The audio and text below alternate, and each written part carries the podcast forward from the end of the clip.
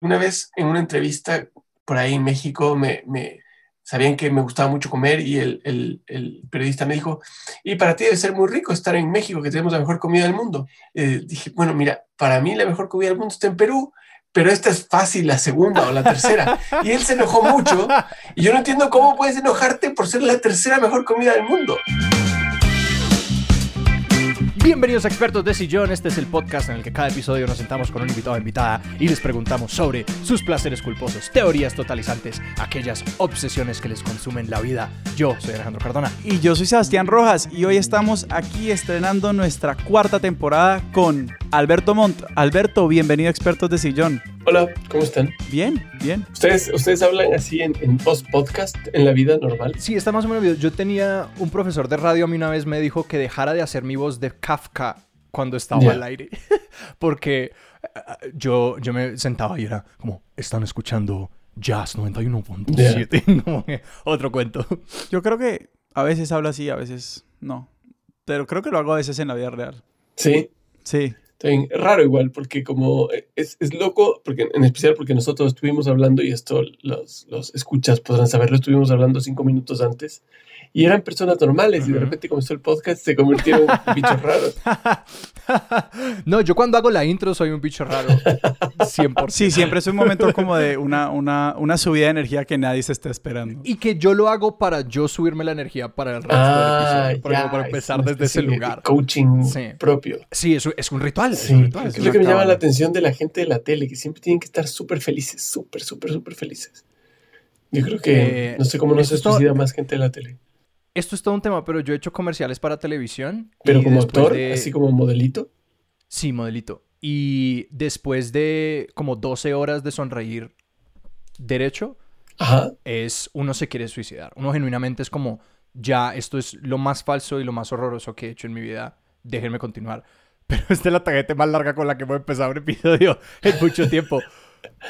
Para los que no lo conocen, Alberto Monte es dibujante, eh, cuentero, así lo vamos a presentar. En este momento está en Chile, en Santiago, y también es anfitrión de un podcast que se llama La vida es increíble con Ricardo Liniers. eh, que si no lo conocen, pues vayan, escúchenlo, donde no hace la voz de podcast. No, exactamente. Sí, hago. No, pero yo creo que sí creo que hago voz de podcast. Ahora, con respecto al, a la intro y la ida por las ramas, ¿no, ¿no es para eso que uno hace este tipo de programas? Como para poder volarse y hablar de cualquier estupidez sin temor ni cargo de conciencia. Yo le he cogido más y más susto a las analíticas que muestran que un resto de gente se desengancha eh, en los primeros momentos. Entonces yo siempre estoy pensando en como, ah, ¿cómo le decimos a la gente como que, y vamos a hablar de esto, ahora quédense? Y después de ese momento yo ya soy como, ok, podemos hablar de lo que sea. Ah, perfecto. Oye, pero espérate, ¿dónde, dónde, tú- tú dices que las analíticas te han modificado tu forma de relacionarte con la misma gente? Es heavy. Sí, sí. Pues es todo lo que tengo.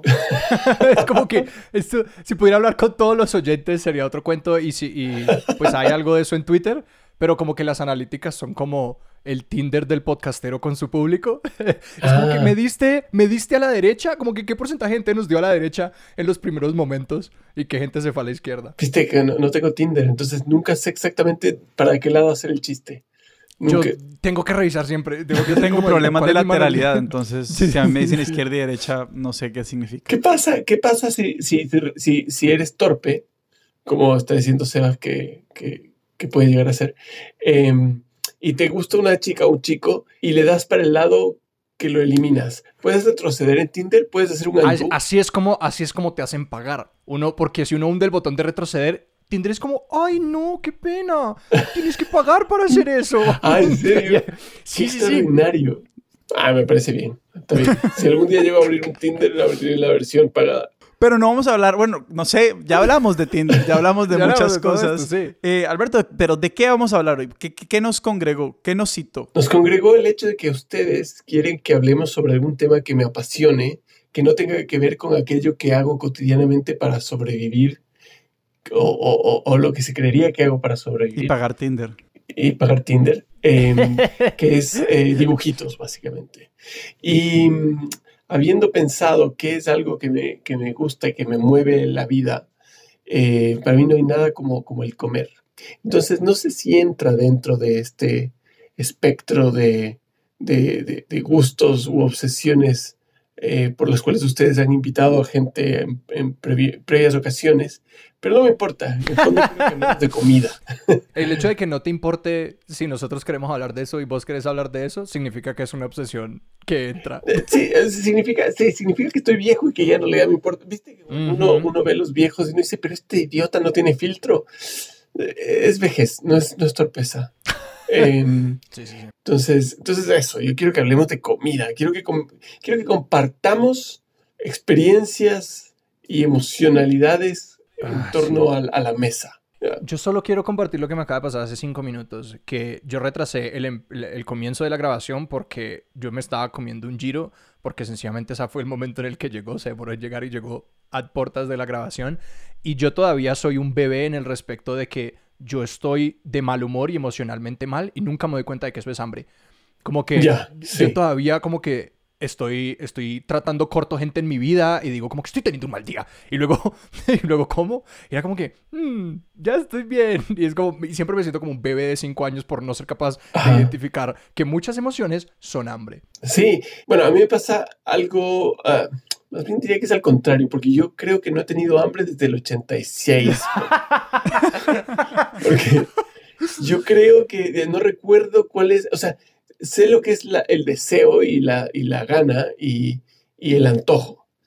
El hambre, no, no, recuerdo, porque no creo que uno después de tres horas de andar, eh, no sé, en el metro santiaguino uno realmente tenga hambre, pero he tendido a, asociar esa sensación de ñami, ahora tengo ganas de con hambre.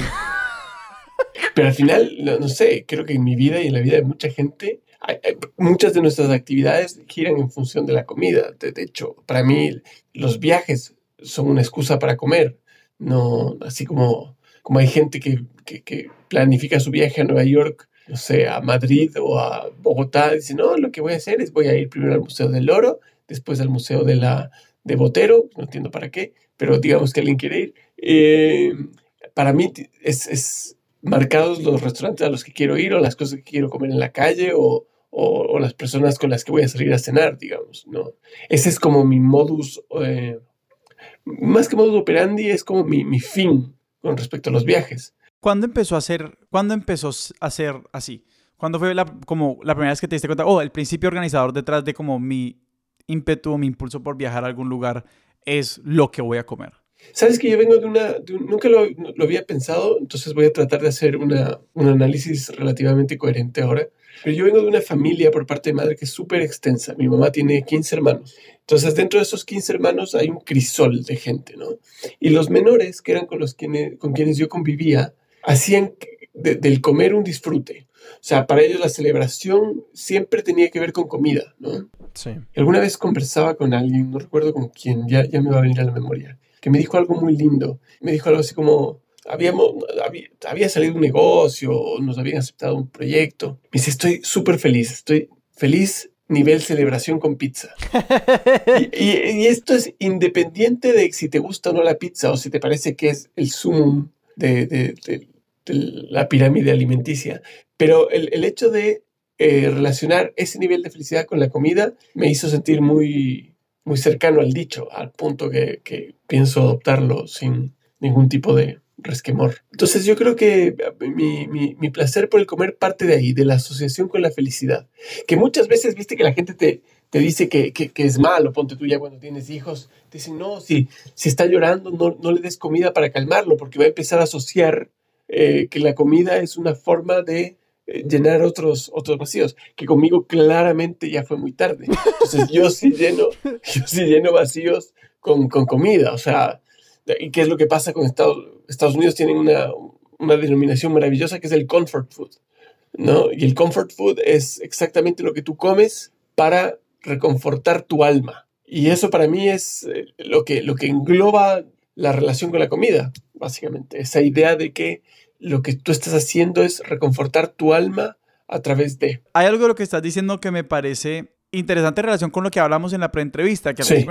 o, inclusive ahorita, yo organizar los viajes alrededor de la comida, y ahorita terminas hablando de como el comfort food, o la comida para reconfortar el alma, que sí está atada al menos como en el, en el, en, en, en el término comfort food con una cierta idea del hogar. Sí. Entonces me causa curiosidad cómo pensás que la comida reconforta al viajar cuando se viaja precisamente un poco para buscar cosas diferentes a lo que uno tiene cerca o lo que uno tiene, por decirlo así, en la casa. Y que siento que son dos funciones que haces para las personas son diferentes porque yo pienso en mi hermana, por ejemplo, que es una persona extremadamente como conservadora en sus elecciones de comida, como que mi hermana sabe qué son las cosas que le gusta y no se sale de allí y está perfectamente contenta con eso. Sí. Y que creo que como que muchas veces sí, como de la familiaridad viene ese confort y como de esa rutina viene ese confort y que todas esas comidas son como súper sencillas y todo eso y que por el otro lado la comida, eh, sí, extranjera o diferente o nueva puede ser súper retadora y es una apuesta y yo creo que siempre lleva como una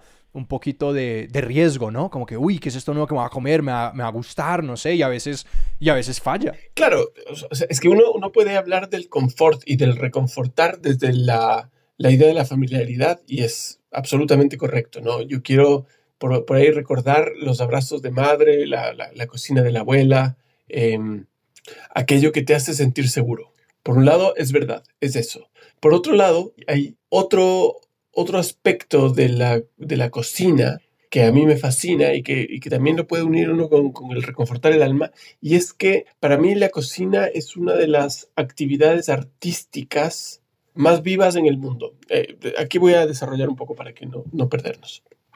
Yo creo que la función del arte es la comunicación, ¿no? la comunicación personal y el contacto con otros. Y el, arte culinario cumple a cabalidad con eso, ¿no? Es una manera de expresar tu ser, ya sea por tradición o por creatividad, y de dar a otro algo que sale de ti con todo cariño, en la, medida de lo posible, digamos. Hay muchas que son fábricas de salchichas y ya.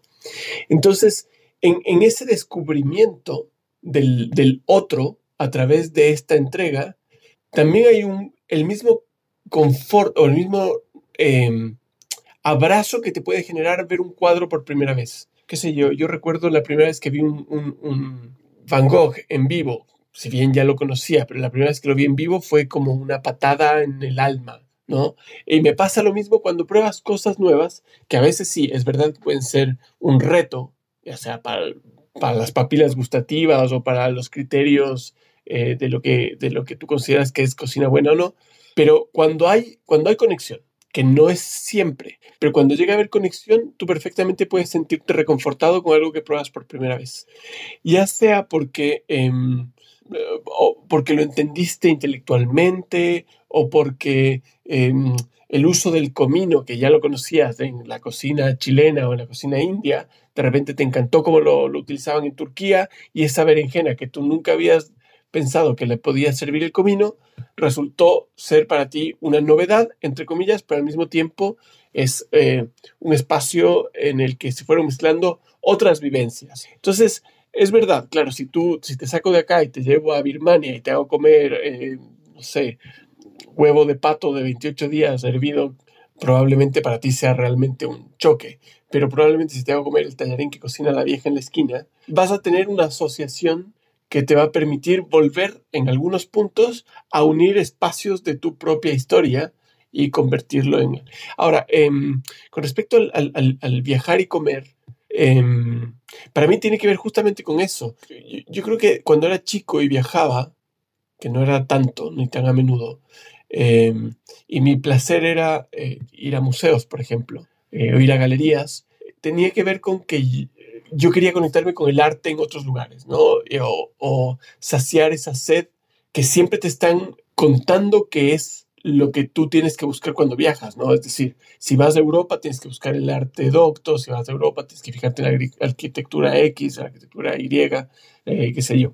Pero en algún punto en mi vida comencé a sentir que todo eso era postales, postales, postales, postales. Entonces tú llegabas al, al, Louvre, llegabas a, al Pompidou, llegabas a cualquier eh, museo en París y te encontrabas con postales. Y de repente entrabas a un mercado y comenzabas a ver la vida cotidiana del hoy día.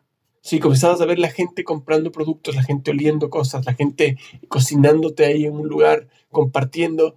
En algún momento me puse a reflexionar, ¿qué, carajos es el arte? ¿Es, ¿Es, esta cosa que está colgada en una pared o es la conexión que existe entre la gente eh, desde su cotidianidad? Y para mí la comida terminó siendo ese lugar de cultura que yo voy a buscar a los, a los sitios donde viajo. Me parece que me nutro mucho más de la cultura de, Colombia yendo a un mercado en Bogotá que yendo al Museo de Botero, como conversábamos hace un rato. Siento que estoy viviendo mucho más Colombia. ¿no? Si vas te comes un chicharrón, si comes una arepa de huevo, entiendes mucho más al, pueblo, que es para esto es para lo que estamos eh, relacionándonos con el arte, que eh, viendo un, una escultura gordita.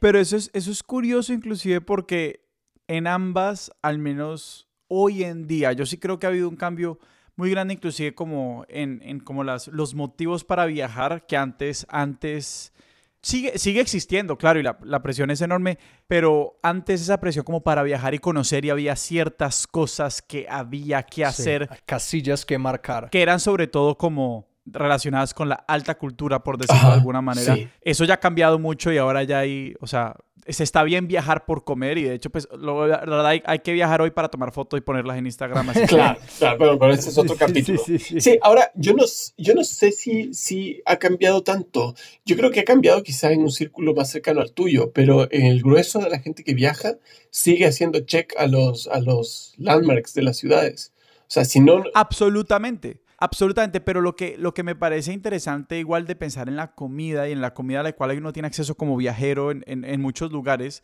y el arte mismo, el arte que uno ve en una galería sigue siendo, en ambos hay como un problema de mediación. Sí. Y esa mediación a la larga tiene que ver algo con como las ideas de como la autenticidad de los lugares y lo que se permite como registrar como auténtico a los visitantes. Sí, a mí, a mí me fascina, sí, me fascina como pensar en cuál es el restaurante como que el restaurante local que el lugar le presenta a los extranjeros. A mí sí. siempre me fascina como encontrar esas dicotomías cuando como que uno entra lo suficiente en una cultura para que alguien te diga como que no, espera, vos estás yendo a tal sitio. No, no, no. Ese es como el frente que nosotros ponemos para ofrecerle una experiencia auténtica a los claro, extranjeros. Exacto. Caíste, caíste Exacto. la trampa. Y ahora te vamos a llevar acá. y este queda en un sótano. Y esto es verdadera cultura X. Ya, es, que, es que eso, eso nos da pie para dos, dos ramas que claro. son súper interesantes. Uno, respondiéndote a ti, Alejandro, primero, efectivamente tiene, eh, es tan cultural, entre comillas, y tan individual que todos tenemos nuestro espacio que consideramos el real. Ajá. O sea, por ejemplo, en Chile, que no sé si han estado acá, pero la empanada es muy importante en Chile. Entonces, cada chileno al que le preguntas cuál es la mejor empanada que, que hay, te va a dar un sitio que es totalmente diferente al del otro. Por ¿ya? Y, eh, y está bien que así sea. Entonces, es tan de uno, uno se apropia tanto de esa parte de, de, de la cultura, que es la comida, que tú eh, intentas o pretendes que aquella versión de esa cultura que te, que te pertenece es la más cultura. Sí, sí. Y es la más propia. Y eso es muy lindo, es muy lindo. Ahora, por otro lado, y aquí hago link con lo que decía el Sebas, eh, de, con respecto a, a, a, este, los viajes y, y, y, y el acceso a los lugares. Yo creo que lo maravilloso de, de los viajes por cultura es que tienes dos, dos, opciones, ¿no? Uno, por ejemplo, llegas a Tokio, por ejemplo, para poner un ejemplo pelotudo, y dices, ah, yo en Tokio quiero comer ramen, ¿ya? Y sé que el mejor ramen de Tokio, según la guía tanto, está en tal lugar. Y obviamente eso es, es está sujeto a quien decidió que ese era el sitio y ese era el parámetro del ramen que, que, quiso compartirlo contigo y tú vas y sientes que to, tomaste el ramen y, y, luego vas y cuando regresas y sabes que tu amigo se va a Tokio le dices, mira, pero yo te voy a dar el, el, el santo grial del ramen en Tokio que es este sitio que yo conocí. Entonces, al final ese sitio del ramen termina convirtiéndose en la nueva Estatua de la Libertad, mm. ¿ya? O sea, te vas, tomas la foto de la Estatua de la Libertad, vas y tomas el ramen acá o comes las galletas de no sé dónde o y haces fila, y haces fila. Muchas veces se paga la fila, otras veces no se paga la fila. Yo he hecho filas muy largas que no se han pagado y he hecho filas muy largas que han sido gloriosas. ¿Cuál fue una fila, una fila larga que no se pagó? Una fila larga que para mí no se pagó y aquí vamos a tener problemas con todo el mundo. Hay un sitio en Nueva York que se llama Cats. El famoso Cats. El famoso Cats, que es un lugar donde te venden sándwiches de roast beef y alguna, otro, alguna otra carne. El, el, pastrami es lo famoso. El pastrami, que pues, se hizo muy famoso porque filmaron una, la escena del orgasmo fingido de Harry ah, Met Sally. Sí. Da lo mismo, yo hice esa fila en el invierno neoyorquino de dos horas, entré, me comí, probé dos sándwiches de pastrami distintos. A mí no me emocionó nada. Pienso que cualquier sándwich eh, de cerdo que puedes comer Ajá. en Colombia, en Ecuador o en Venezuela le da 35 patadas. Pero eh, eh, a lo que iba con el tema de lo de, lo de la de lo del el, landmark para los amigos, ¿no? Este, Tienes que ir a este sitio y tal cosa. Em, siento que esa búsqueda por descubrir, que es muy snob también, igual hay un recorrido que es interesante, porque es un recorrido personal, al fin de cuentas. Que si llegas al sitio que está marcado en todas las, las Yelps y tal, bueno, llegaste al sitio, pero por último hubo un, un, motivo que te hizo mover el culo a, a, través de una ciudad que está bien. Eso ya me parece más interesante que ir al, al landmark típico. O sea, tengo que elegir entre Nueva York o ir al tipo, al lugar del restaurante indio que me recomendaron todos en, en, en Nueva York. Bueno, prefiero que vayas al restaurante indio. Por último, la experiencia va a ser mucho más viva que tomarte una foto frente a una escultura. Pero hay otra cosa ahí, y es que no, no hay nada, no hay nada eh, que se mantenga inamovible. Entonces las cosas que se mantienen inamovibles en la comida a mí me generan un poco de suspicacia. Por ejemplo, el CATS, ¿no? Que dice, no, esto tenemos desde 1920 o no sé cuándo. Estamos haciendo el mismo sándwich. pero no cambiaron ni un poquito la salsa, no sé. Hace no tanto estuve en una charla con un chef peruano que se llama Gastón Acurio, que no sé si saben quién es, pero es como el santo patrono de la cocina peruana. Más allá de que porque sea buen chef o no, es un tipo que logró hacer que la imagen país gire en función de la comida y eso es fantástico. Si han tenido la suerte de ir a Perú, sabrán que es la mejor comida del mundo. Si no han tenido la, suerte de ir a Perú, habrán oído que es la mejor comida del mundo. Ahorita podemos tener esa pelea. Podemos tener esa pelea, te la, la banco, como quieras. Em, pero lo que iba. Gastón Acurio hablaba del sincretismo en la cocina, porque esa cocina que se mantiene inamovible a mí no me interesa. Eh, y él dijo algo que es muy lindo, con toda la, cantidad de venezolanos que se han movido por el continente, ¿no? Y que están en todos lados, él hablaba de que algunos venezolanos han llegado con su cocina a Lima y que a él le pareció maravilloso, y yo estoy totalmente de acuerdo, el día que él se pudo pedir una arepa de ají de gallina por delivery. Entonces, el momento que él se comió una arepa de ají de gallina, él dijo, ah, aquí hay gente que llegó de otro sitio que encontró algo de acá y que se apropió, que es básicamente lo que pasa con todas las cocinas, ¿no? o sea, eh, la pizza pre-Marco Polo debe haber sido un pedazo de pan y se acabó. Pero aún así tendemos a decir, no, esto es, así es nuestra tradición. Y el ajiaco, ¿quién se atreve a ponerle queso al ajiaco? No sé, no, tengo idea que le ponga al ajiaco. Me explico que, que, viene siendo la misma discusión que puedes tener con Astor Piazzolla o Thelonious Monk. Eh, esa gente que se atreve a modificar algo que parecía inamovible y que el resultado termina siendo maravilloso. La comida es eso. Yo, el ejemplo más marcado que veo de eso siempre para mí es el lenguaje, que digamos hay una gran tendencia a pensar que como la manera como nosotros hablamos es la manera correcta. Claro. Eh, y que sí es ese gran sesgo que, claro, entre más uno conoce culturas y, se encuentra con otras personas y otras cosas, más, eh, más móvil se vuelve se vuelve esa, esa disponibilidad que uno tiene para decir como que no, no, no, eh, la manera como nosotros cocinamos es casi que enteramente arbitraria. Claro. Y que muchas cocinas surgen sencillamente como de cuál era, cuáles eran los ingredientes que estaban disponibles y cuáles eran como los métodos de cocción que se desarrollaron y, y boom, y como que y se fueron refinando ciertas cosas y se fueron mejorando ciertas cosas, pero que al final del día son como unos factores que no... Aleatorios. Sí, exactamente, que no, no, hay ninguna búsqueda de perfección real. No, claro, y, igual se respeta, o sea, si vas a Yucatán y hay una señora que viene cocinando cochinita pibil de la forma que lo hacían hace 80 años y resulta que es maravillosa, yo encuentro que es fantástico, pero eh, lo que me da miedo es ese ortodoxismo, de decir, esta es la única cochinita pibil. Por supuesto. Y cualquier otra cosa es una, es una basura, cuando un, no es, tan así. creo, que, creo que lo rescatable es la manera en la que, y creo que es hacerle un eco a lo que estabas diciendo, que es como reconocer que la razón por la que es tan importante para nosotros es porque marca un lugar en nuestra vida. École. Y que ahí es cuando uno logra como conectar y que la comida se puede volver arte bajo tu definición. ¿Cuándo, ¿Cuándo fue la última vez que discutiste si es que un pintor u otro pintor eran importantes? ¿Me explico? Mm. ¿Cuándo fue la última vez que discutiste si es que una cocina era mejor que otra? Mm. Para mí hace cinco minutos, digamos, pero, pero es, es algo que, que, mueve pasiones, ¿no? ¿Dónde comes la, la, la mejor arepa? ¿Dónde está la mejor hamburguesa de Bogotá? Que, que, a propósito es de lo mejor que se come en Bogotá, las hamburguesas. No sé por qué tienen esa pasión ustedes. A mí me parece interesante el tema de cómo defender ciertas ideas de la comida. O sea, es como, y es una defensa que, que siempre tiene que hacer consciente de que es una batalla perdida.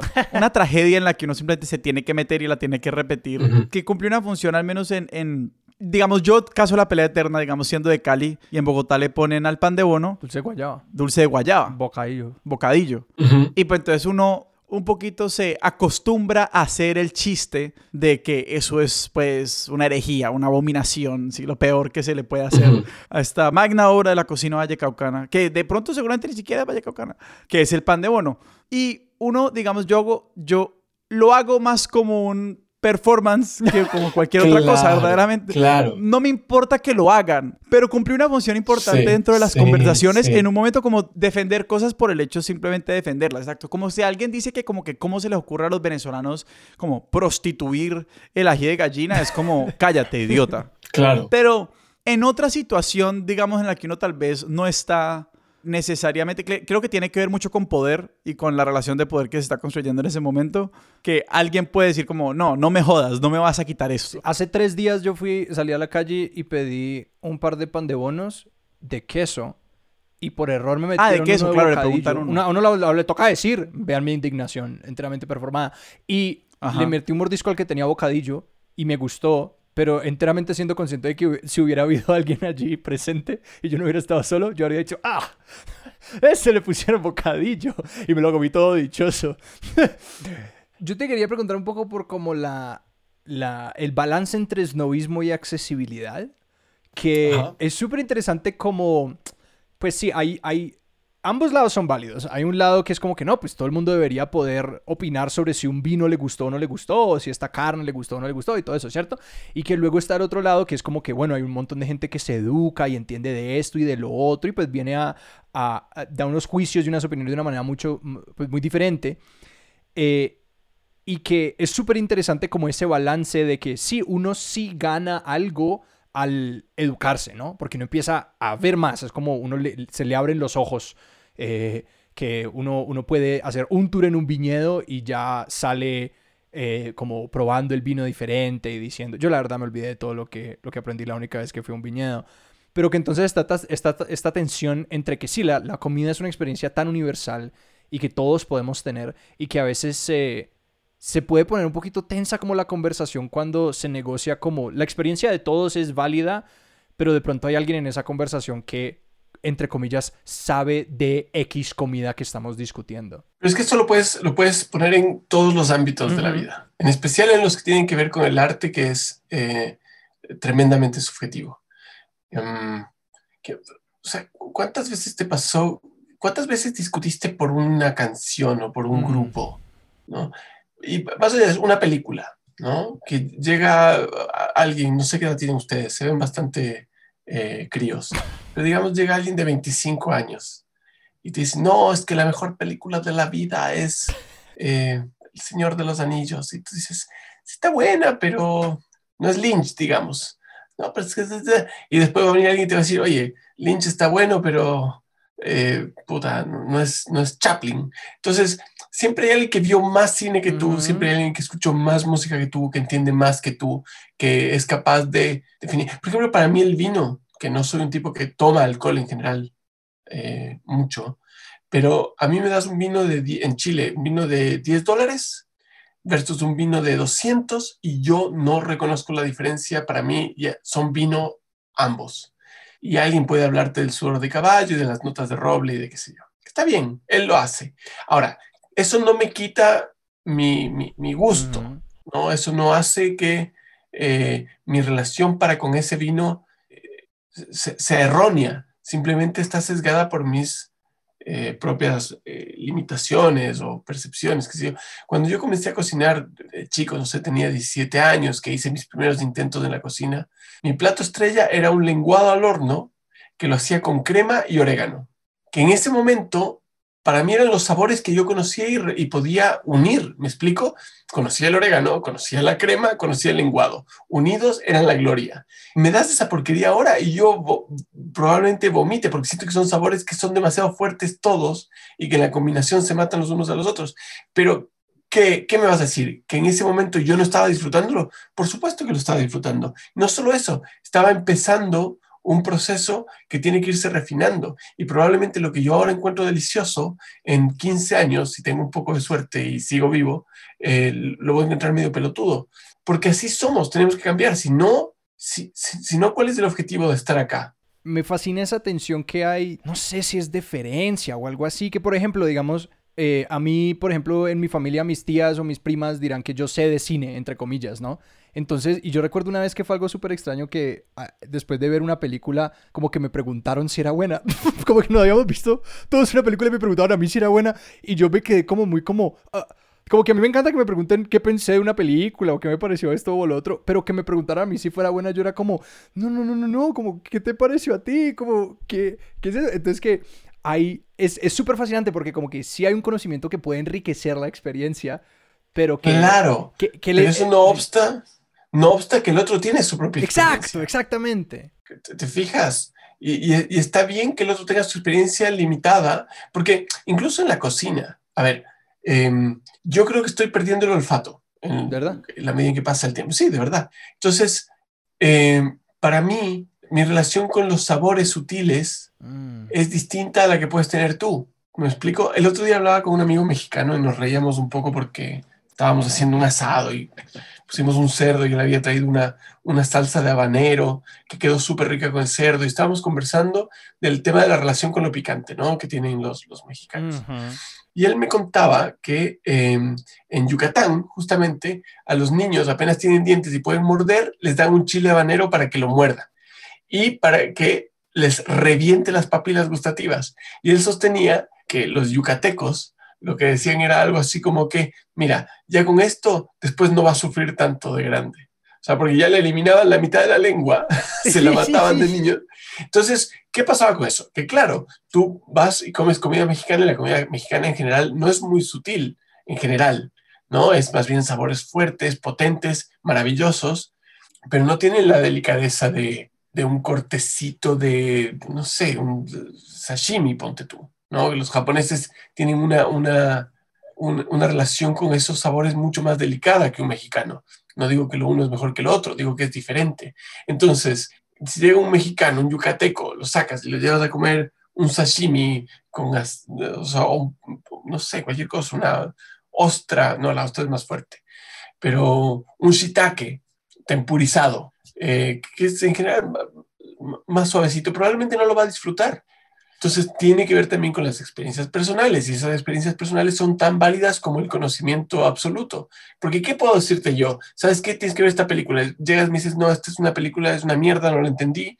Y tú dices, no, es buenísima. ¿Qué tienes que hacer? Acatar y decir, sí, tienes razón, me gustó. Y pasa exactamente lo mismo con la comida.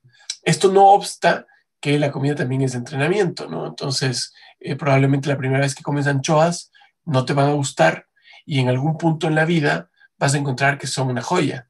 Yo no he llegado a ese punto todavía, sigo encontrándolas horribles, pero sé, sé que hay mucha gente que las disfruta a concho. Me pasa con el café, yo no puedo tomar café, amo el olor. Y sé que hay mucha gente que ama el café y sé que hay una, una gloria ahí que yo no he descubierto. Con la cocina hay una cosa que, que me parece que uno, yo por ejemplo a veces me, me, me conecto mucho más con la historia detrás de algo que me voy a comer que lo que, o sea, sí, yo como sobrepienso todo, entonces ese es un problema en la vida, pero cuando como o estoy viajando me pasa eso, que como construyo toda esta anticipación antes del evento, yo ya sé que me voy a decepcionar un poquito, pues porque ya me metí en la película, pero disfruto la película como hasta ese momento. O sea, yo sé que cuando yo llegue a Cats, por ejemplo, ¿sí?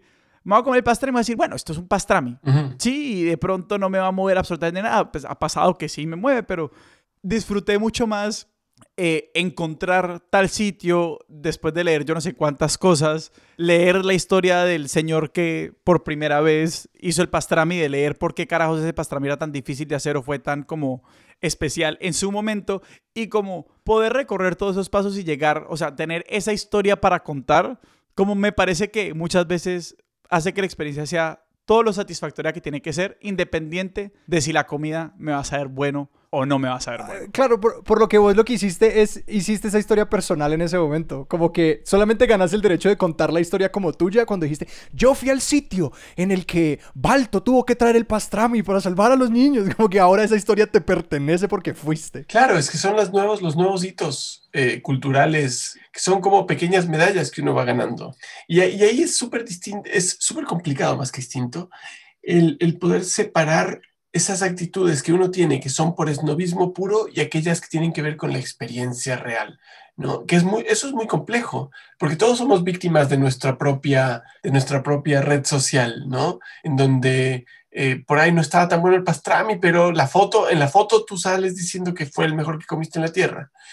Y eso ya es un, un, un problema de los tiempos que corren pero sí está bueno saber que eso te pasa para poder disfrutar realmente las experiencias. Y también pasa que, que al entregarla a otra persona descubres realmente, a ver, me ha pasado estar enamorado de un sitio, que lo descubrí yo y me encantó y tal, y después tuve que ir con alguna otra persona y le dije, mira, vas a probar esto que es una delicia, vamos a ir, y las siete cuadras caminando es, no, pero tenemos que probar esto, y a la medida que vas recordando, tu cerebro va diciendo, no era tan bueno. Y cuando lo pruebas, realmente era una garcha y la otra persona eh, no es capaz de decirte que es mala porque ya venía sugestionada con que tiene que gustarle porque ya es un hito cultural. Entonces, tenemos que entender que eh, este fenómeno de, la red social, para englobar todo, que, nos obliga a que nuestras experiencias siempre sean instagramiables, también nos, eh, nos ata un poco a, esta necesidad de disfrutar a concho aquello que otros te dicen que tienes que disfrutar.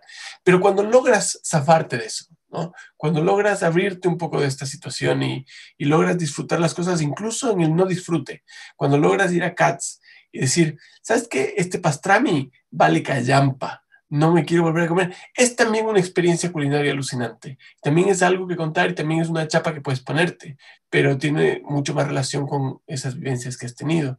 Entonces, no sé, eh, el viajar, para mí el, viajar y comer tiene un poco de todo ese, ese gran... Em, entrevero del que hemos estado hablando, ¿no?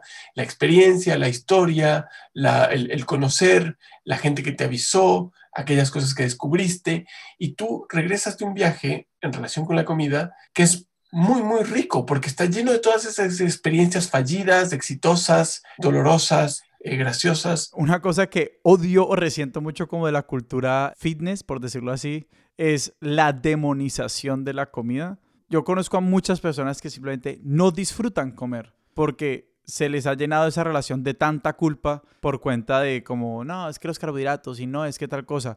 Para la larga llegar a la misma conclusión estúpida como, ay, pues tiene que comer más o menos variedad y pues no coma tanto de esto y tanto de esto otro, pues que sí hacen daño. Porque sí me parece que no disfrutar la comida en general precisamente te previene de muchísimas conexiones que se hacen en la preparación, y pues sí, en sentarse a la mesa y comer con otros o, recibirle comida a los demás, como que eso no sea una, una fuente de ansiedad. Sí, pero esa gente conecta con otros en el gimnasio, está bien, van a sobrevivir. Lo que pasa es que, claro, que para ti, el, eh, y, ahí vamos de nuevo, y yo creo que los tres compartimos este asunto, para ti es tan importante que se te hace difícil concebir que esa persona necesite dejar de lado algo que para ti es tan valioso como, como un buen carbohidrato o una buena azúcar.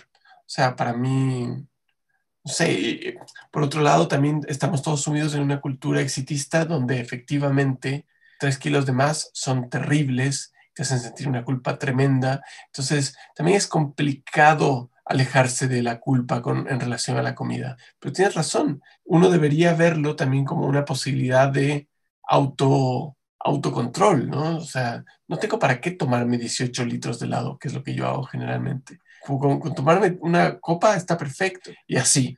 Pero a, mí me pasa que soy insaciable, o sea, no, y no porque tenga hambre, es porque qué delicia es tener esta explosión de sabores. Pero eso de hecho me acuerda eh, el otro día, yo no preparo, yo cocino, pero no me gusta preparar postres, como que nunca me ha llamado la atención, me parece muy engorroso, pero el otro día eh, compré un libro de postres de, de este tipo de Ottolenghi, pues el, este chef, y en la introducción pues él hablaba un poquito de como por qué, por qué un libro de postres y le preguntaban algo así como que por qué eran todos tan elaborados. Y él decía como, para mí el problema con el azúcar en la vida moderna, por ejemplo, es que está en todos lados y está en todas partes y está en todo momento y se ha perdido como cualquier como triunfo y ritual alrededor de su consumo.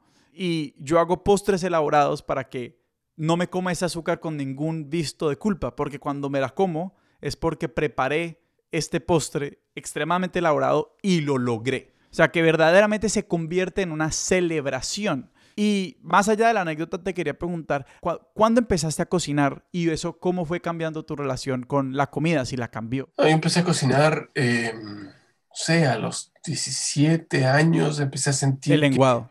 el lenguado y alguna otra cosilla, el lenguado es un fracaso. Debería volver a hacerlo para ver cuán nefasto era. Pero para mí, y aquí viene una comparación que hago generalmente, la cocina es igual que la ilustración en el sentido en que tú tienes ingredientes que todos son relativamente conocidos ya. Tú sabes cómo, cómo es el rojo, sabes cómo funciona un acrílico, sabes que este lápiz raya de esta forma. Y lo que haces cuando ilustras y cocinas es que tratas de combinar y de jugar con estos ingredientes que ya conocías de manera de lograr algo que eh, genere algún tipo de conexión con la persona o contigo mismo con la que vas a compartirlo. Para mí siempre estuvieron de la mano y siempre siempre tuve esa relación con la cocina, que es totalmente distinto con los postres, ya que tocaste el punto, porque los postres es, es, es ciencia exacta. Claro, es química. Exactamente. La otra cocina es un juego, ¿no? Independientemente de que hay gente que tiene recetas, ponle dos gramos de no sé qué, no sé cuánto, pero si a ti te da la gana, tienes cuatro o cinco ingredientes, haces un espagueti que te puede quedar tan bueno como uno hecho con receta, que. Fíjate, cuando vivía solo cocinaba mucho menos porque para mí el cocinar tiene el sentido de la relación, la entrega una comunión. Sí, a mí me pasa exactamente lo mismo. Entonces, si estoy solo, prefiero ir y comerme una hamburguesa en la esquina o pedir una pizza, qué sé yo. Em, entonces, comencé a cocinar en ese entonces. ¿Cómo, cómo ha, cambiado mi relación con la comida? Me ha hecho admirar más a esa gente que, que tiene mayor sutileza en el manejo de los materiales y que tiene respeto por los materiales que utiliza, ¿no? por los ingredientes. Eh, porque por ahí uno compra lo que viene, encuentra lo que sea, mezcla como venga. Pero hay gente que realmente tiene noción de lo importante que es la cocina, no solamente en el sentido de la comunión, sino además, por ejemplo, en el sentido de la manutención de todo un medio ambiente, ¿no? de un ecosistema, de la relación con el campo, con los productores, con el clima, la cocina sustentable, que son cosas que yo no manejo, pero que admiro profundamente. O ponte tú, y esta es una discusión que he tenido mil veces con, veganos, hay gente que trata a sus animales con un respeto que le da un sentido totalmente distinto al, bistec que te comes. Eh, que no es una carne faenada en una granja con ganado uno al lado de otro alimentado con maíz. Hay gente que realmente trata con cariño a sus animales y los cría 12 años para poder em, faenarlos. Entonces, todas esas, esas, relaciones que van más allá, porque son mucho más sutiles de lo que yo tengo como relación con la cocina, me parecen alucinantes. Entonces, volviendo a la pregunta, ¿cómo me ha cambiado mi relación con la comida? Me ha cambiado porque me he dado cuenta de lo complejo que es y lo simple que es, y lo complejo y lo simple, y lo complejo. Y lo simple. Yo te quería preguntar por cómo esa relación tan interesante entre la cocina y el dibujo y que parece que han estado en tu vida como, sí, pues, como le dijiste, paralelas, que me hace pensar en, hay un actor que se llama Anthony Atamanek que él habla de cómo él con sus estudiantes él los lleva a cocinar, no porque eso tenga una conexión directa al, al, a la actuación o al arte, sino que por la, la práctica de una disciplina siempre informa la de otra y que uno pues va entendiendo cosas sobre su propio proceso cuando uno como genera este nuevo espacio y puede empezar a ver la correlación, ¿sí? Que por ejemplo para mí, no sé, eh, entrar en distintos espacios artísticos me ha permitido, digamos, ver como, ah, mi impaciencia o como los momentos en los que tengo, sí, como afanes o en el que me quiero adelantar de la receta porque o por impaciencia porque quiero yo poder decir que me salí de la receta y dibujé por fuera de las líneas sin siquiera haber podido hacerlo bien la primera vez, ese tipo de cosas. Quería preguntarte como por cómo se fueron informando en paralelo o de cómo una cosa informó a la otra, qué prácticas de la cocina han informado la manera como te acercas a tu dibujo y viceversa. Yo creo que en ambos casos, y, y esto es absolutamente personal, me he dado cuenta de que la intuición es es muy, muy importante y que la única forma de conseguir intuición es a través de la práctica. No sé si esto tiene sentido, ¿no? Porque uno tiende a pensar que la intuición eh, es, es, como un, un, un bypass a, lo, a, la, a, la, práctica, como que uno, si eres intuitivo, puedes obviar años de práctica porque eres intuitivo y es justamente lo contrario, uno se vuelve intuitivo de tanto practicar. Y yo creo que eso es lo que me ha dado la cocina y lo que me ha dado la ilustración a la cocina, digamos, saber que no es que le estoy echando esta cantidad de polvito mágico a la cocina, porque sí, es porque ya me equivoqué 30 veces y porque lo hice bien otras 30. Yo creo que, tiene que ver con eso, con, con entender que aquello que viene de, las vísceras es simplemente producto de, de muchos tropiezos. Cambiando radicalmente de tema. A mí me interesa, y estoy pegado al tema de, no, no tanto de los viajes, pero esta idea de la comida como marca país. Ya. Porque me parece que también la comida, o sea, se ha vuelto marca país, se ha vuelto marca ciudad Sí. de una u otra manera. O sea, Sí. las ciudades se venden como desti- destinos gastronómicos. Pero, pero y esta idea como este inclusive volver un poquito al, al- al patriotismo también inclusive alrededor de, de la comida. Y esta idea de que como cómo se les ocurre mezclar una arepa con un ají de gallina, por ejemplo. Sí. Hable- hablemos un poquito de eso. No, no, sé, no sé cómo empezar. Yo verdaderamente digo, amando la comida peruana me parece deliciosa, pero yo me cuesta, digamos, conceder, por decirlo de alguna forma, que es la mejor comida del mundo. Eh, y mi teoría para que me manden 10.000 correos de odio a expertosdesillon.gmail.com es que, pues, o sea, el 80% de esas cosas están ahí con, de, como de- por una absoluta contingencia de la vida. O sea, como el pescado muy rico y fresco, pues está ahí. O sea, Sí, simplemente necesitas sacar quien lo saque. Mientras, no sé, un mole ajá. que se demora cuatro horas preparándose y que requiere una técnica y unas tecnologías como que me digamos esa parte a mí esa parte me choca decir como que esto es tanto mejor que el otro o sea, Ya. porque el otro es un golpe de suerte por decirlo así experto de gmail.com cáiganme los que Ya, quieran a ver, va- vamos por partes. Uno, em, la comida peruana, y no, no, no quiero entrar a defender si es la mejor o peor del mundo, porque te- tendrías que competir con la italiana, la japonesa, la, qué sé yo, la, la francesa no, no, tiene, no tiene juego. No, la francesa ya salió hace rato de la eliminación hace rato, hace rato. Pero está, está la etíope, que es maravillosa, está la ecuatoriana, que es gloriosa, pero no se la conoce. Em, en contra de lo que tú crees, mi querido Sebastián, y aquí va- vamos a hacer gala de, de las herramientas que tengo para humillarte. eh, me van a peinar señoras y señores me van a peinar no, no, no, no, no. Mira, el, el rollo con la cocina peruana es que justamente no es solamente ingrediente.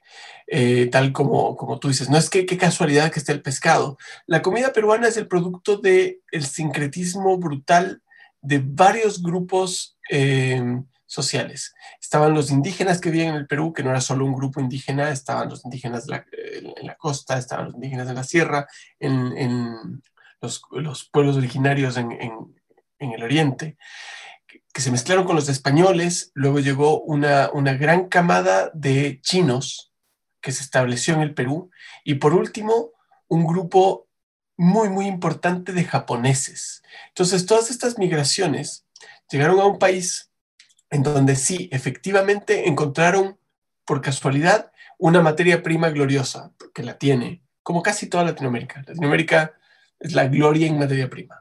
Por ahí Argentina no, pero ese es otro cuento.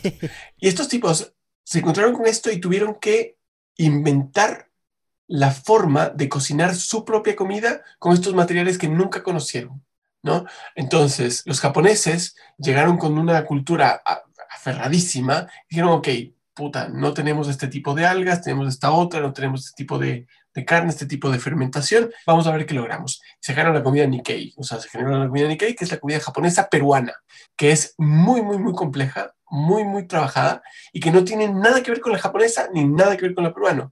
Está el chifa, que es la comida chi- china peruana. Está la comida de la costa peruana, que es lo que todo el mundo conoce generalmente, que es el ceviche, el tiradito, que es más tirando a, a japonés. Está la comida de la sierra en Perú, está la comida de la selva amazónica. Entonces, es, es un crisol de comidas. claro no es la, la comida peruana Es que no hay la comida peruana.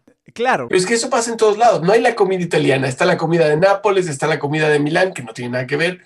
Eh, Y, aquí te voy a, dar un ejemplo, porque alguna vez en una entrevista por ahí en México me, sabían que me gustaba mucho comer y el periodista me dijo, y para ti debe ser muy rico estar en México, que tenemos la mejor comida del mundo. Eh, dije, bueno, mira, para mí la mejor comida del mundo está en Perú, pero esta es fácil, la segunda o la tercera. Y él se enojó mucho y yo no entiendo cómo puedes enojarte por ser la tercera mejor comida del mundo. No entiendo cómo puedes enojarte. Pero bueno, y aquí viene una, una anécdota. Llevábamos ya de viaje varios días en México, varias semanas en México. Yo la verdad estaba harto después de mucho tiempo de comer todos los días maíz. Estaba harto del maíz. Porque llega a cansar. Entonces nos invitaron para cerrar en Oaxaca. Se había abierto un restaurante así súper duper. No era de Olvera, era de algún otro de estos chefs top. Se llama Origen. Entonces entramos al restaurante, nos reciben a mí y a la comitiva, que éramos, no sé, seis, siete personas, nos sientan en una mesa larga, con mucha, mucha parsimonia y, y, una, una, buena onda floreciente. Y la chica que hacía de capitana de, de, la cena dice, hola, bueno, bienvenidos a Origen, estamos muy, muy felices de tenerlos acá. Antes de nada, quisiera saber si alguno de ustedes tiene alguna alergia alimenticia. Entonces yo levanté la mano y le dije, yo no puedo comer maíz. Y se les destruyó, se les destruyó el menú, porque los 15 platos tenían maíz. Entonces, yo amo la comida mexicana, que no se malentienda, pero se me hizo muy gracioso que les quitas un ingrediente y se va toda la mierda. Entonces, eh, y, y, recuerdo, hay una, hay una humorista que es fantástica, que se llama Cristina Niño Rivera, que es mexicana justamente. Entonces ella cuenta un, una historia que dice que ella tenía una amiga francesa, ¿no? Y la amiga francesa le dice, ah, Cristina, ya que estamos acá, cuéntame un poco qué rico, porque sé que la comida mexicana es deliciosa. ¿Qué es la comida mexicana? Dime algún plato que te fascine. dice, mira, están los tacos. Dice, ¿qué es un taco? Mira, es tortilla de maíz, eh, con carne y una salsa. dice, oh, maravilloso, maravilloso. ¿Qué más? Bueno, están las flautas. ¿Qué son las flautas? Bueno, es tortilla de maíz con carne y le pones una salsa. Ah, ¿qué más? Bueno, están los sopes. ¿Qué es el sope? Bueno, es tortilla de maíz. están los chilaquiles. ¿Y qué son los chilaquiles? Entonces, ¿qué son las gorditas? Entonces, sí pasa, el, el mole es la gloria. Yo amo el mole. Pero es gracioso porque después dices, no, las tostadas. ¿Qué es la tostada? Es carne con una tostadita. eh, entonces, eh, no, no, quiero pelear y aquí uno puede entrar a, a picar justamente en lo que tú eh, mencionabas, Sebastián, que es el, este patriotismo pelotudo por la comida, ¿no?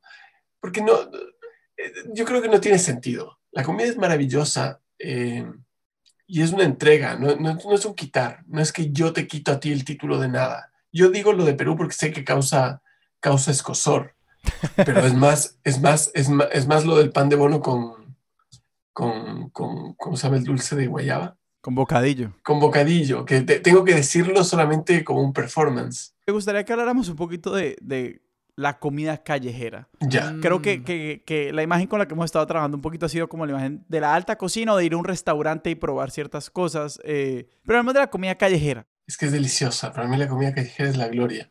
Ahora, no, no, no, no, es comible en todos lados. O sea, por ejemplo, en Ecuador yo como mucha comida callejera y después pago las consecuencias. Pero Corea es el país de la comida callejera. O sea, Corea, México. México es la gloria suprema. O sea, para mí no hay nada mejor que ir caminando siete cuadras y parar 18 veces a comer tacos al pastor en Ciudad de México. Es la gloria. Entonces, la comida, la comida callejera es lo alucinante justamente de la comida callejera es que es un poco ese sobrevivir de las ciudades, ¿no? Es, es el, ok, no tengo para establecerme en un sitio, pero sé hacer esto y sé hacer solamente esto, entonces voy a hacerlo, ¿no? Y eso es lo maravilloso, que de repente los lugares de comida callejera son un plato que lo hacen muy bien, que son los que les va bien, y es eso, no, no necesitan pirotecnia, no necesitan llamarte la atención con cosas elaboradas. Eh, y aún así hay lugares que son muy famosos. O sea, en Perú hay un, en Lima hay una, un lugarcito de este porte callejero que la gente hace fila para comer anticuchos de corazón. En, en hay un, en, en, Portland hay un espacio donde se ponen food carts que entran, no sé, 80 food carts donde cada, cada camioncito tiene un solo plato. Y es fantástico. Entonces, eh, yo soy muy pro comida callejera, pero también debo admitir que donde he tenido más reto ha sido en lugares con comida callejera, o sea, donde me ha costado más, porque yo en algún punto también decía, yo como lo que se me ponga al frente hasta que llegue a Japón, eh, y donde te das cuenta que realmente no comes todo lo que se te pone al frente, o por lo menos yo no. ¿Platos como qué? Ah, puta, había un plato típico que eran, eh, le sacaban las entrañas a la anguila y las fermentaban por muchos, muchos días. Entonces, cuando tú veías un puesto de esos, lo olías a, a cuatro cuadras de la redonda y veías que los tipos comían y después el tipo olía cuatro cuadras. Entonces, eh, era muy fuerte. Era, olía y, sa y, sabía, no sé si sabía en realidad porque no lo probé, pero debe haber sabido exactamente lo que olía. Y cuando te digo entrañas de anguila fermentadas, huelen exactamente lo que te estás imaginando. O sea, es que ya me habías perdido cuando dijiste entrañas de anguila y luego me perdiste otra vez. Sí. Pero a mí, a la apreciación por como lo fermentado me parece que ya es como otro nivel de sensei en como el disfrutar la comida. el, cinturón negro. Pero ponte, en, en, Corea se comen muchas cosas fermentadas. Sí, pues el kimchi, el es, kimchi fermentado, es fermentado. De hecho, en, perdón, en Corea no existe desayuno, cena y almuerzo, o sea, que tú comes lo mismo a la hora que sea. Mm. Y tienen una costumbre que es maravillosa, que tú tienes el plato principal, que es cualquier cosa, y te dan banchan. El banchan es, son como platitos con cosas, básicamente. Kimchi fermentado, nabo fermentado, pedacitos de, de pescado, eh, qué sé yo. Tienen 900 tipos de banchan. Em, y muchos de esos son fermentados y muchos son muy picantes. Entonces, yo alguna vez averigüé qué tan, qué tan alta era la incidencia de cáncer gástrico por la cantidad de... Y justamente lo fermentado eh, les permite a ellos tener una flora bacteriana muy, muy sana. Oh, Entonces, wow. su, su sistema digestivo es fantástico. Eh, Lo lo que me parece interesante es, es este, de nuevo, este tránsito como en cosas que antes, de las que antes se, se renegaba en la...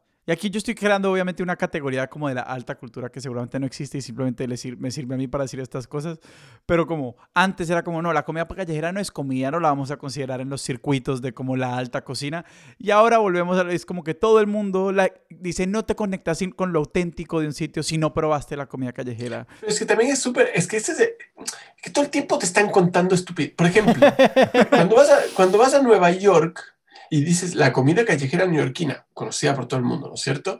Cuando te eh, comienzas a hacer una- un, un- un registro, yo no soy experto ni mucho menos, pero de cómo ha ido evolucionando la comida callejera en Nueva York, tú ves que en los 40 y 50 la comida callejera era el hot dog. ¿no es cierto? Después del hot dog llegaron los inmigrantes, eh, no sé, árabes, y comenzaron a hacer la comida halal en los, eh, entonces el arrocito mezclado con pollo, que después llegaron los, los etíopes o qué sé yo, y a ese arrocito le mezclaron con otra cosa, entonces tú ahora vas a, a comer comida callejera en Nueva York, y, a ver, más bien, si agarras un neoyorquino de los años 40 que comía comida callejera y lo pones en Nueva York ahora, no va a entender nada. Ah. Y eso es lo alucinante de la comida callejera, que responde a lo viva que está la ciudad. Eh, hace no mucho eh, estaba en una convención, yo, mi- mi- para colmo, como karma, mi estómago es muy delicado, una desgracia, es una mierda, literalmente. Entonces, em, estaba yo en una convención en la Comic Con en San Diego, y cada vez que salía de la, de la, de la conferencia, como estaba al lado de Tijuana, había un montón de mexicanos que, cruzaban la frontera con unos carritos de supermercado que los habían convertido en parrillas. Entonces tenían abajo un carbón eh, caliente, una plancha, y en esa plancha cocinaban chorizo a un lado y al otro lado cebolla con, con, con- con cositas ricas fritas en la grasa de ese chorizo que iba soltando. Uf. Entonces estaban todo el día reciclando la grasa del chorizo, cocinando más chorizo, cocinando más cebolla, y en algunos le ponían un poquito de chile. Y cada vez que yo pasaba, ¿vieron cuando duele acá abajo de las orejas de la cantidad de saliva que produces al oler algo?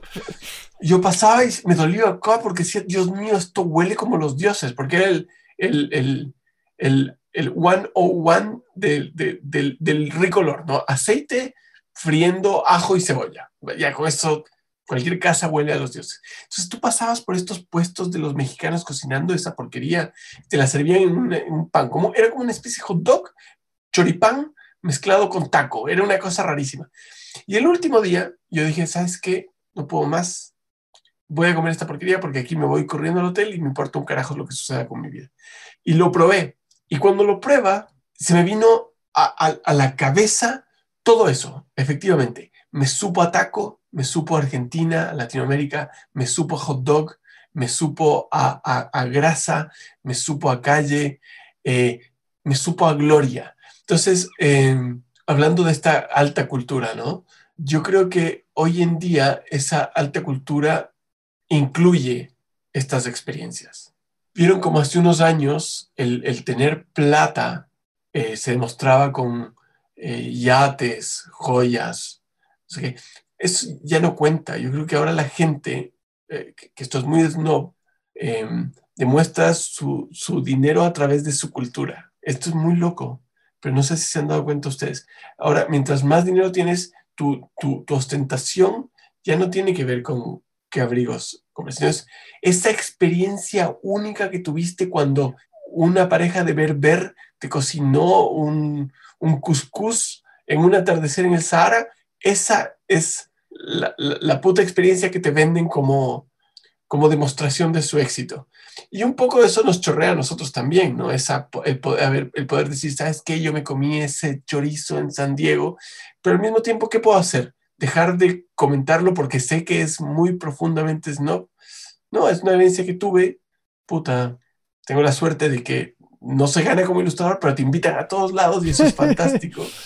Entonces, puedes permitirte ese tipo de cosas, pero tiene que ver, claro, es, es verdad lo que dices vos, Sebastián, es muy heavy porque siempre está esa dicotomía de esto es cultura o es esnovismo o es para el resto o es para mí o el vino estaba rico o tengo que decir que estaba rico. Y el mito, y a mí, también, a mí me raya el mito, la verdad. O sea, además, además de esa dicotomía, a mí personalmente el tema de que tantas de estas cosas simplemente es como el compromiso que tenemos con la ficción de algo y de un... un relato que te, que te cuentan y terminas contándotelo, sí. Pero te ha pasado a ti que con algo que, que, que, porque lo dijiste un poco, de cuando ibas haciendo la fila y que llegabas de una excepción, ¿qué es lo, ¿cuál es la, esa caída más fuerte que has tenido desde el mito a, la realidad? Yo, yo creo que sí, Alejandro, hágale. pues no sé si es exactamente eso, pero digamos como que, que yo consideraba mi experiencia de la comida mexicana muy auténtica. Yo estudié en San Antonio, Texas, donde hay una población inmigrante mexicana enorme. Exacto, ya sabes para dónde va. Yo estaba comiendo Tex-Mex. pero yo lo, yo lo sentía muy auténtico porque la señora que me estaba sirviendo hablaba en español y todo el mundo hablaba en español. No, y además probablemente era mexicana pura, sepa, pero, pero ella tiene que sobrevivir, entonces tiene que adaptarse a gustos. A... Mira, hay una, hay un, viste que ahora está muy de moda esta, esta televisión ambient, ¿no? Que como que tú la pones y es estos documentales así como que son muy livianos, que te, que pero que son, son lindos, tienen buena fotografía, pero te hablan de, de, cosas autóctonas. Hay uno que se llama La Ruta, no, Crónicas del Taco. Las Crónicas del Taco, que está muy bien, está chistoso. Hay una parte que me parece lo mejor del, del, del documental, que ellos van a, no recuerdo si es a San Antonio, algún lugar en Estados Unidos, a probar los tacos de carnitas. Y vieron como que el taco hablaba en, en, en primera persona, ¿no? Y hay una parte que eh, comienza a hablar, no, sí, aquí las carnitas las preparan, para aquí, para acá, con pim, patapá, está muy bueno. Que, bueno, más allá de la frontera, más que tacos, son buenas intenciones. Eso dice el taco. Entonces, para mí nada marca más lo que pasa con la comida mexicana que esa frase. Yo no he logrado comer comida mexicana que se acerque a la mexicana fuera de México. Es muy difícil, es muy difícil. Entonces, sí, y peor San Antonio. O sea, en San Antonio comen taco crocante, digamos. No, yo insisto, yo, yo, insistiré por siempre de que, de que en tacos el regio se, se, se hacía un taco lo más cercano posible. No mentira, yo qué vas a hacer, yo no estaba en México. Eran grandes tacos, eso es de lo único que tengo certeza. Y que... Sí, pero es que es que una cosa no quita la otra. Pues, si pues, tú puedes comer Y que era el sitio a donde yo fui tantas veces con amigos y que para mí Tacos del Regio era un lugar sagrado porque era el que abría a la una de la mañana cuando estaban saliendo de, del sitio de strip dancing masculino porque estaban al lado del sitio. Entonces uno salía a ver las señoras que estaban saliendo de ver hombres bailar y esa era como la experiencia y comerse el mejor taco de carnitas que yo me he comido. Claro, era un, un, cougar hunting. Mira, pero si, al final es esto. Yo cuando era chico y tenía todos estos tíos que eran muy hippies, yo crecí amamantándome con música de Mercedes Sosa, ¿ya? Y para mí, gracias a la vida de Mercedes Sosa, era la gloria. Cuando estoy hablando cuando era muy chico. Y en algún punto escuché gracias a la vida de Violeta Parra y dije, ¿qué es esta mierda? Esta vieja no tiene voz pero cómo destruye esta canción de Mercedes Sosa. Y tiene que ver con que hay experiencias que te hacen apreciar algo. Y, para ti el taco del regio es maravilloso. Puede que tú llegues a, a, México y que encuentres que ningún taco se le, se le acerca. Y está bien, y es real. Y los mexicanos se van a enojar, pero para ti es así, porque la, la, la, la experiencia culinaria es personal. Mont, si alguien quiere no sé, no sé uno cómo, cómo, cómo acercarse más a la comida, es decir, algo que nos envuelve tanto, cómo pensar más en esa experiencia o enriquecer esa experiencia. Eh, hay, yo qué sé, libros o prácticas que vos hagas en torno a la comida o documentales o cosas eh, a las que podamos apuntar a los oyentes que hayan quedado picados por esta idea de, de cómo enriquecer esta relación con la comida, ¿a dónde los apuntarías? Yo, los, eh, yo, yo diría que una, un gran ejemplo es lo que le pasaba a Sebastián, que comía solo nuggets de pollo y ahora se come lo que le pongan al frente. Creo que uno tiene que tratar todo el tiempo de ir estirando sus gustos, como de obligarse a probar cosas nuevas, no una vez, cuatro, cinco. Liniers dice algo que es muy lindo, y él dice que su meta en la vida es que le guste todo, en, en términos de la comida. Que me parece que es un poco eh, eh, difícil, pero en su intención hay, hay mucha riqueza, digamos, ¿no? Porque yo ya tengo cerrada en mi cabeza varias cosas que sé que no van, eh, pero por ahí, si, si, si, por último lo dices, aunque no lo quieras cumplir, si dices, ¿sabes qué? Ok, yo recuerdo la primera vez que comí sushi, rolls, ni siquiera sushi, los, los rolls californianos. Eh, a mí me dio arcadas, me dio arcadas. Y recuerdo que un día, un mes después, me desperté diciendo, ¡Oh, quiero esto. Mm. Me explico. A veces uno no sabe cuándo te van a explotar las, las, No sé si a ustedes les pasó alguna vez que comieron algo que no les gustó y que un tiempo después dijeron. Los champiñones. Los champiñones. Yo, a mí yo decía, a mí los champiñones no ni a bala. O sea, ya después cuando ya comía más cosas. O sea, nunca me voy a aguantar los champiñones. Y hoy en día es como. Las posibilidades son infinitas. El universo está lleno de hongos maravillosos y como hay. Exacto, si la gente dice que hay que tener todos los Pokémon, yo quiero probar todos los hongos sí. que hay. Bueno, hay algunos que son complejos. ¿eh? Aquí muere gente por, por hongos. Sí, sí, o sea, eh, mientras se pueda y con las guías necesarias. Exacto, pero ese, yo creo que esa es la, la, la invitación. Como, ¿Sabes qué? Arriesgate, arriesgate un poco, porque es, y si vas de viaje, poco esto yo creo que todo el mundo lo hace de una u otra forma. Atrévete a probar. Claro que lo, y creo que lo bonito de esta obsesión es que es inevitable y todos lo hacemos, entonces es, re, sí. realmente requiere muy poco. Eh, para mí era, digamos, un esfuerzo consciente que yo empecé a hacer, era como a intentar evitar en lo posible no pedir lo mismo cuando iba a mi restaurante que me gustaba. Claro. Sencillamente por esa variedad. Como que ya hay un restaurante que me fascina y, uno, y me pasa mucho que mi plato favorito fue el primero que pedí porque me quedó gustando y lo seguí pidiendo. Claro, es así. Entonces yo era como, sí, como, no, pues voy a ir a mi restaurante favorito y pedir un plato diferente al que pido todas las berracas veces. Y ya solamente con ese cambio se van abriendo puertas. Es verdad, es verdad. Y eso pasa mucho. Ahora, es gracioso porque ustedes me invitaron así como, ¿qué cosa rara tienes? Y en realidad la cosa rara que tengo o, o, o la obsesión que tengo la compartimos con el 99% de la gente, excepto la gente fit. Eh, espero algún día poder comer, que comamos juntos. Al, de acuerdo, comida peruana. Ojalá. bueno, Diré, yo no he probado mucha comida peruana, me han picado la curiosidad completamente y creo que lo próximo que voy a hacer es correr. No, ve, yo he hecho el tour, o sea, yo te lo digo, obviamente es que esto, de nuevo, esto es como decir que el pan de uno no se lo den a uno sin, con bocadillo, o sea, yo reconozco la enormidad de la comida peruana, o sea, es deliciosa. Pero es como esa pelea que es... Hay que darla, hay que darla.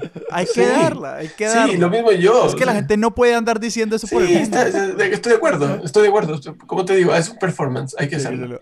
Pero, pero es lindo, es lindo que todos coincidamos en que los franceses ya se quedaron fuera. Es que los franceses no se pusieron al día, o sea, no se pusieron al corriente claro. con, con lo demás. No es necesario podrir todo, amigo francés. Monte, esta recomendación te la hago muy personalmente porque sé que te va a encantar. Hay un comediante que se llama Gary Goldman eh, o Gary Goldman en Netflix. ¿Ya? No sé si todavía está el especial, pero el man pasa la mayoría del tiempo hablando de comida y el man en un momento habla de cómo los griegos por miles de años nos dieron la matemática y la física y la astronomía y todas estas cosas. Y el tipo dice, pero realmente como que le han dejado caer porque por los últimos mil años han estado refinando la ensalada. Y, y lo han hecho muy bien, pero realmente hay que diversificar ese portafolio. Y como que algunos están trabajando en el yogur, pero como que hay que abrirlo más de allí. Es verdad, es verdad, porque además son cinco ingredientes la ensalada griega. Sí. A mí me encanta también, no, no, no, no creo que sea él, pero que dice eh, que lo maravilloso de la comida es que muchas veces tenía que ver con, con, con, que la gente le tenía confianza al ingrediente. Entonces, como que llegaba alguien y decía, uh, esta leche se pudrió. Pero ¿sabes qué? Voy a darte una oportunidad, sigue pudriendo. Y así, así llegaron al queso, ¿te fijas? Entonces... Yo, yo recientemente he estado fascinado con cómo, cómo llegamos tanto al pan y las cosas horneadas. O sea, es un proceso tan largo y tan complejo. ¿Sabes cuál es lo que hizo? El arroz. ¿Quién cogió uno de esos granitos duros y dijo, seguro si lo hierves 20 minutos en, en agua, esto va a quedar bueno? Ay, Dios. Los granos, los granos y nos, hicieron, y nos dieron la civilización. Nos dieron la civilización. Así sí. como- De grandes los cereales. Salud por los cereales. Bot, si alguien te quiere seguir a vos y a tus proyectos, eh, ¿en dónde te ponen? No lo hagan. No lo hagan. No lo hagan. Eh, lo escucharon aquí. No, no lo busquen, no lo piensen, no, No, lo mencionen, no le gasten en No me busquen porque me van a encontrar. Sebas, si a nosotros nos quieren encontrar, ¿a dónde nos encuentran? Yo les tengo que decir los nombres porque no nos llamamos igual. Entonces, si nos tienen que buscar como yo les digo, estamos en Twitter como arroba expertos sillón, en Instagram como arroba expertos de y todas las peinadas que me quieran pegar sobre la comida peruana, su defensa del de- pan de bueno con bocadillo, la pueden hacer en expertosillón.gmail.com. Mont, mil y mil gracias, qué gran conversación. Muchísimas gracias. Gracias por, por tenerme acá. Me inviten de nuevo para hablar de alguna otra obsesión. De lo que sea. Y nos vemos pronto. Nuestra música es de Juan Esteban Arango. Nuestro logo es de Sebastián Márquez. Expertos de Sillón es un proyecto de Sillón Estudios. Yo soy Sebastián Rojas. Yo soy Alejandro Cardona y esto fue Expertos de Sillón. Hasta la próxima. Una hora 29, malditos.